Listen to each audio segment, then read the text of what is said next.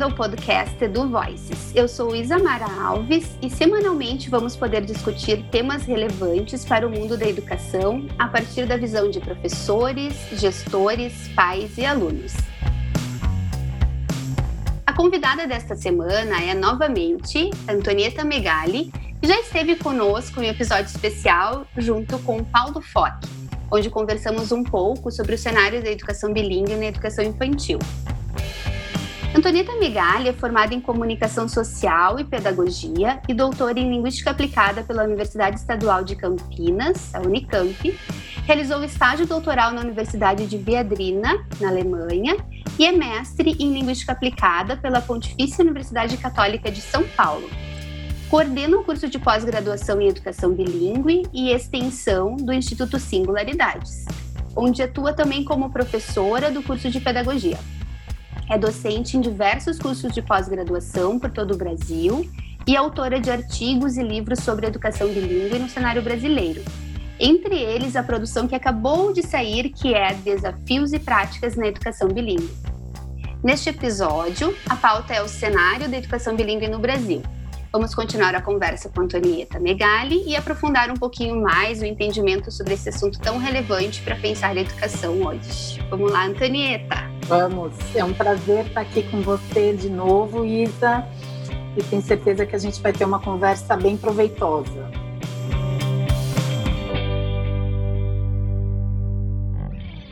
Antonieta, como você compreende o crescimento das escolas bilíngues no Brasil e quais são algumas características marcantes dessas escolas no cenário brasileiro? A gente falou um pouquinho disso, né, no nosso primeiro episódio, mas num contexto um pouquinho diferente. Então, o que, que tu terias para acrescentar em relação a essa pauta? Então, acho que a, falamos também no primeiro episódio, né, a gente lembrar que a educação bilíngue, ela não se resume às escolas que trabalham com inglês e português.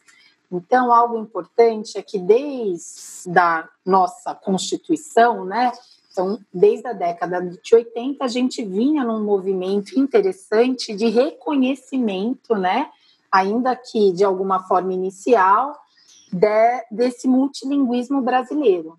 Então, a gente teve, né, a partir desse documento, uma educação bilíngue indígena reconhecida por lei, assim como a educação bilíngue Libras-Português. Então, a, a, gente vive um crescimento desse reconhecimento, né? É, junto com ele, é, a gente tem teve um movimento no Brasil é, que não aconteceu só aqui, mas em diversas localidades do mundo, né, com a expansão e o ganho de importância da língua inglesa, que são as escolas que se propõem a oferecer, né, as instruções e, as, e a promover as interações em duas línguas, né? Geralmente, no caso brasileiro, português e inglês. Então, como a gente também falou, a gente pode falar de um crescimento, mas a gente tem que lembrar que a gente está falando, né, primordialmente de escolas particulares para uma população que consegue pagá-las, porque elas geralmente são mais caras. Então, a gente está falando de cerca de dois, talvez três, a gente não tem esse número preciso, por cento de escolas. Mas dentro desse universo existe sim um crescimento dentro das chamadas escolas bilíngues, né, que atendem classe média alta. A gente tem esse crescimento sim. E nesse cenário, o que que tu consideras que é o maior desafio para o desenvolvimento de uma educação bilíngue aqui no nosso país? Sempre acho que o maior desafio para a educação ele está na formação de professores, né? Eu falo desse lugar de professora também, né? Não de alguém especialista em políticas públicas que eu não tenho conhecimento. Então, dentro desse campo de cunho pedagógico, eu sempre elenco a formação de professores, né? Então, eu preciso formar professores para dar conta dessa nova realidade com ampla compreensão do que é a educação bilíngue, né? entendendo a educação bilíngue para muito além do que o ensino de uma outra língua, entendendo quais seriam as possibilidades desse, desse tipo, né? dessa modalidade educativa para essa parte da população que a gente acabou de falar, né? Tão restrita ainda, mas quais são as possibilidades? Que sujeito é esse que eu posso formar a partir dessas línguas? Pensando também num professor interculturalmente sensível, né? Que tenha um vasto repertório é, para que ele possa fazer recortes precisos para trazer para dentro daquela instituição outras narrativas que os meus alunos, pelo menos inicialmente, não teriam a possibilidade de se deparar com elas sem uma mediação da escola, pelo menos inicial, né? Joia, acho que a formação de professores tem sido o desafio nosso de todas as universidades, né? Acabou de entrar uma nova legislação e todo mundo está pensando em como mudar isso, né? Como mudar a formação, fazer com que ela se torne ainda mais relevante para a realidade nas escolas, né? Então, pensando nesse contexto de educação bilíngue aqui no Brasil, uh, como que tu entendes que estão assim ocorrendo esses processos de formação? O que está acontecendo? O que, que não está? Enfim.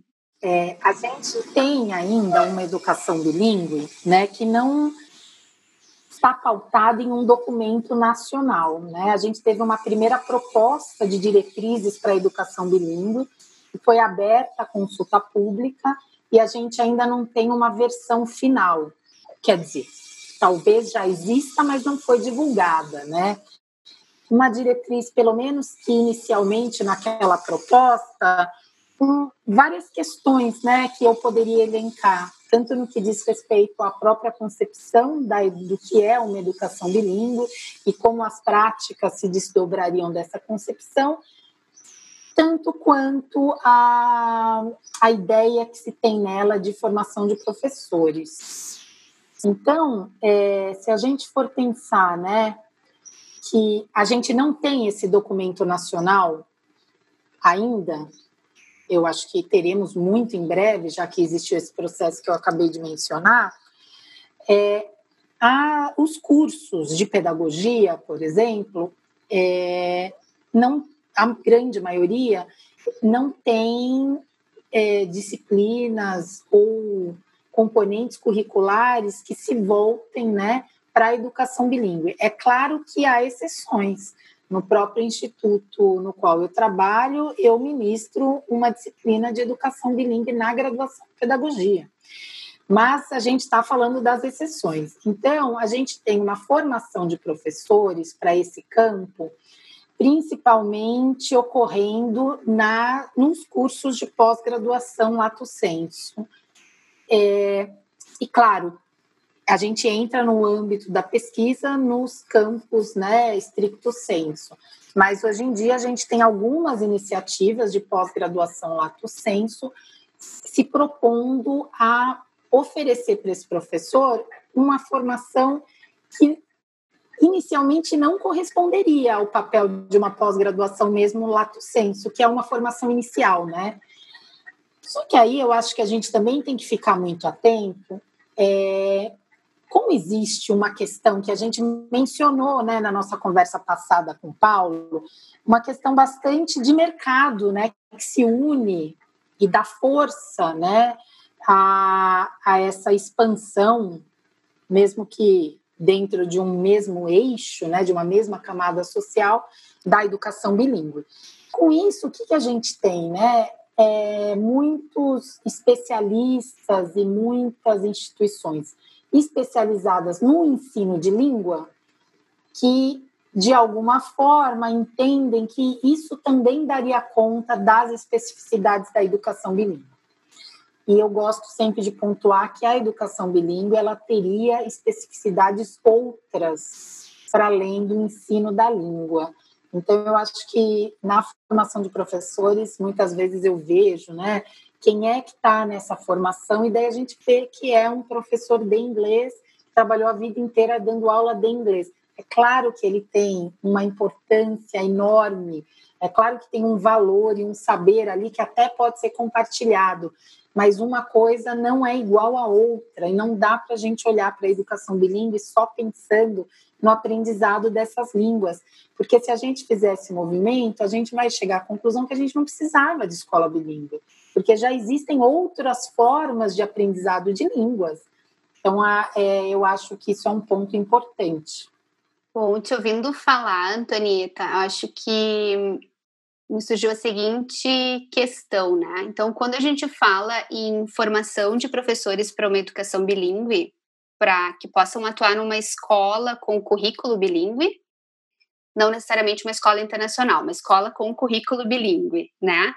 Então, a gente está falando da necessidade de formação, não somente dos professores que vêm da letras, que vão atuar com o inglês ou com a língua adicional. A gente está falando de uma formação dos professores daquela escola como um todo, é isso?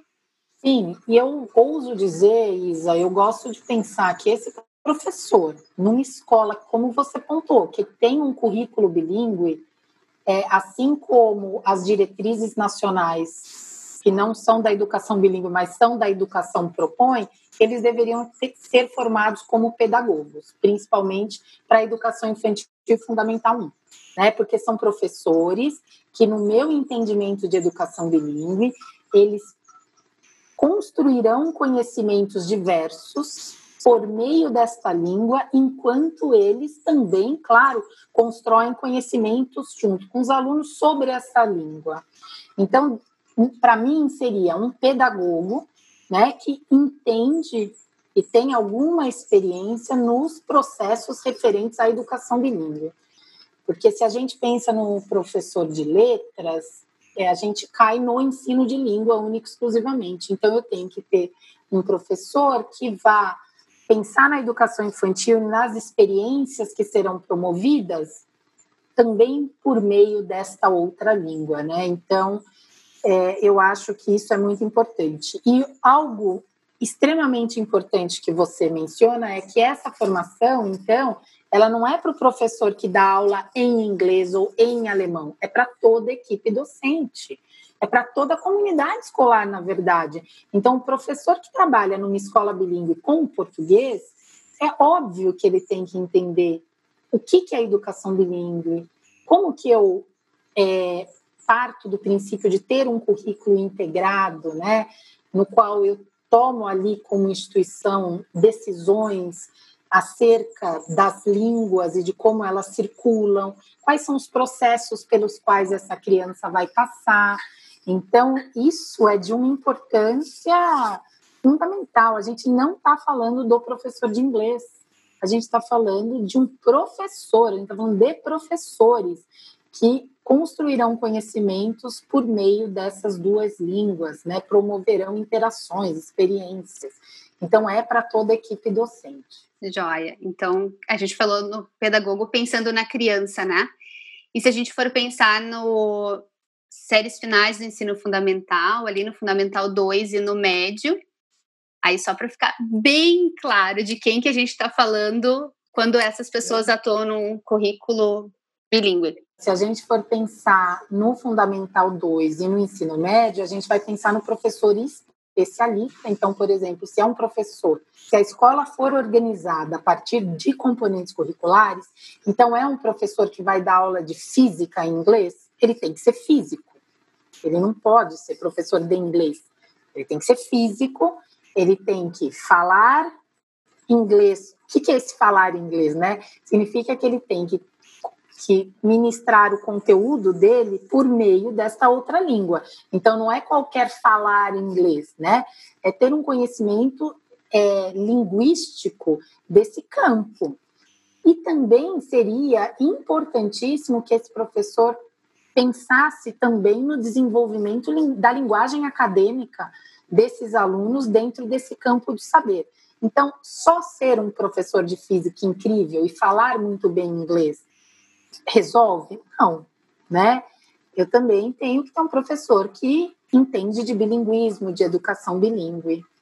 Ótimo, muito bem. Considerando esse cenário de educação bilíngue, que ganhos uh, tu destacarias para essa educação para além do código, né? Que eu estou entendendo que essa é a proposta que está sendo definida. Que ganhos para a escola, que ganhos para os professores, que aluno surge a partir desse, dessa educação?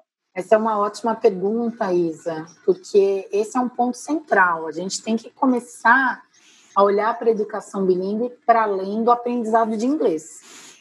É, não é disso que a gente está falando, né? A gente está falando disso também, né? Mas isso é uma parcela ali que está inserida em todas essas experiências. Eu faço sempre uma aposta, até pela linha teórica a qual eu me filio, de que linguagem é acesso ao mundo. E eu preciso formar um sujeito que tem acesso ao mundo. E o que, que significa ter acesso ao mundo? Né? Que tem acesso a bens culturais e, as e a narrativas que ele não teria apenas por meio da língua de nascimento, ou que ele teria, mas tem aqui a possibilidade de outros encontros. Eu gosto até, se eu fosse, alguém me perguntasse se eu tivesse esse poder, você acha que é língua adicional? Você acha que é língua franca, língua estrangeira? Que tem essa discussão. Eu gosto de pensar que são línguas de encontros encontro com outro, com outras narrativas, encontro com conhecimento, são línguas que te constituem e por te constituírem te faz um sujeito com uma mobilidade e acesso ao mundo X, né?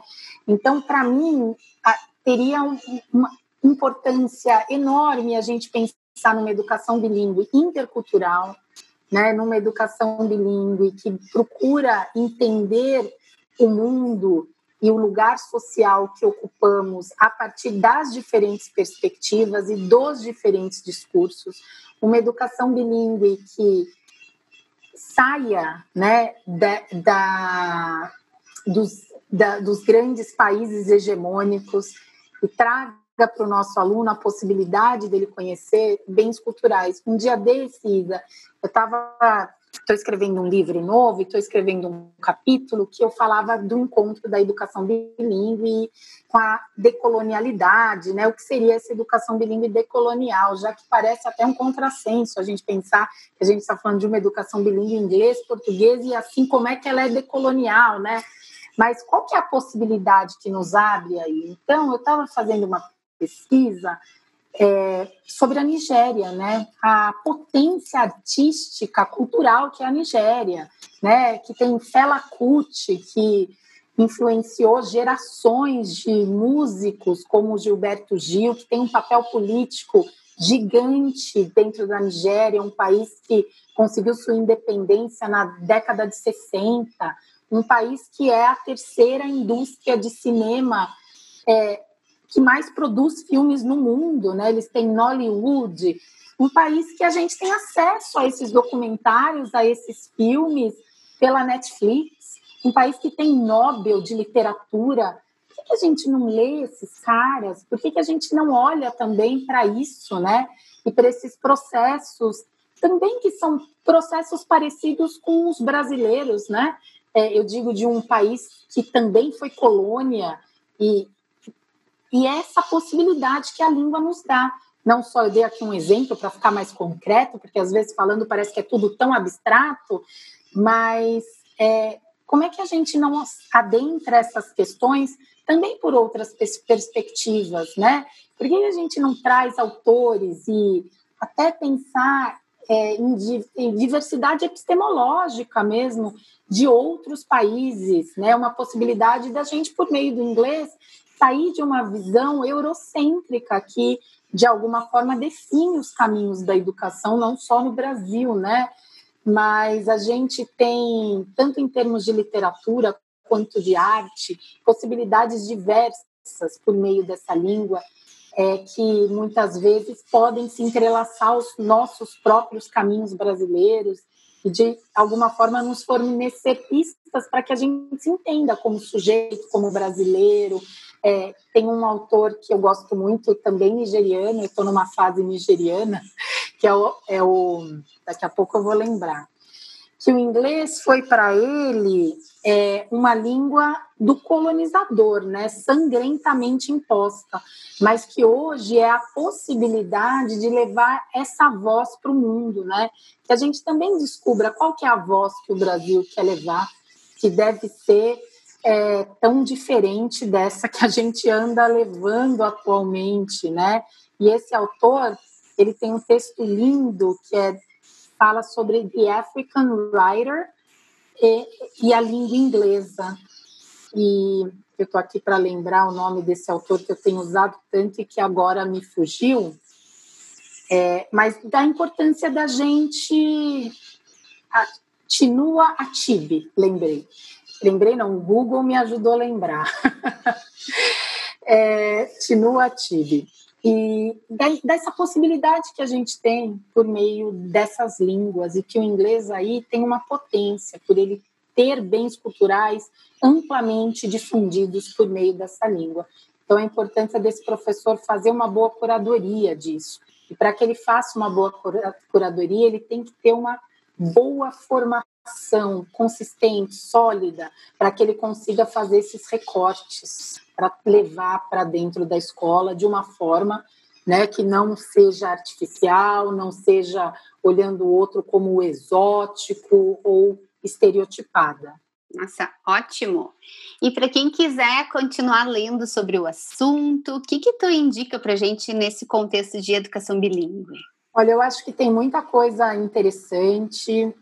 Eu vou indicar um livro, mas antes, Isa, vou desvirtuar um pouco a sua proposta e dizer que eu indico é, tudo que a Ofélia Garcia produz, né? Eu acho que ela é uma autora importantíssima, quase que seminal nessa área, no sentido de trazer uma visão humanizada para a educação bilíngue. Acho uma voz importante, né? De uma cubana que faz pesquisas e que é, formou gerações de pesquisadores na área em Nova York. Então, é, eu acho que ela tem muitos livros importantes e muitos livros escritos com outros autores também é, interessantes.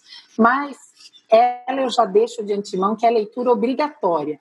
Mas agora eu vou falar algo que eu tenho lido e tem me ajudado a imaginar outras possibilidades para a educação bilíngue, que é um livro do Walter Mignolo e da Catherine Walsh, que, que vai falar sobre interculturalidade. Eu tenho feito muito essa aproximação e, e insistindo no fato de que a gente tem que pensar numa educação multilingüe e intercultural, que se chama On the Coloniality, Concepts, Analytics and Practices. É um livro que não está traduzido para o português, que eu saiba, mas é um livro que vai falar dessa construção da nossa herança colonial e da importância da gente pensar na interculturalidade como uma outra possibilidade de formação de sujeitos e de imaginação de futuros outros e de relações diversas. Então é um livro que, embora ele não vá falar só de, ele não vai falar de educação bilíngue, mas ele vai falar de todos esses conceitos que perpassam a educação bilíngue e tem um capítulo na parte da Catherine Walsh que eu acho muito interessante sobre interculturalidade. Ela vai dar exemplos sobre é, exemplos de escolas que ela julga interculturais no, na perspectiva decolonial e também de universidades. E aí eu tive também a possibilidade de interagir com algumas dessas universidades e entender um pouquinho dessas perspectivas por meio da leitura desse capítulo dela. Então é um livro que eu indico muito.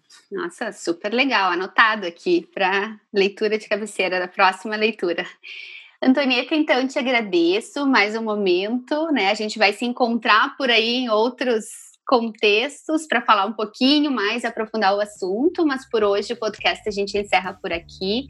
Te agradeço imensamente a disponibilidade e todo esse compartilhamento de experiências e de reflexões tão produtivo sempre quando a gente te ouve falar. Ah, eu que agradeço a oportunidade de estar aqui conversando com você e acho que é tão importante a gente conversar hoje sobre educação bilíngue e construir outras possibilidades para o que a gente tem visto, né?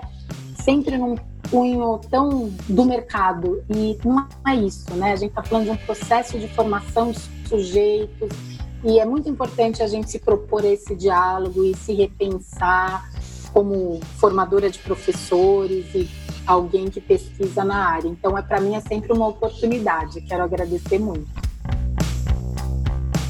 O Edu Voices é uma produção do Instituto para Inovação e Educação da Unicinos. Este e outros episódios você encontra no Spotify, Apple Podcasts ou no seu agregador preferido. A produção sonora é de Gabriel Tassinari. Eu sou Isamara Alves e nos vemos em breve.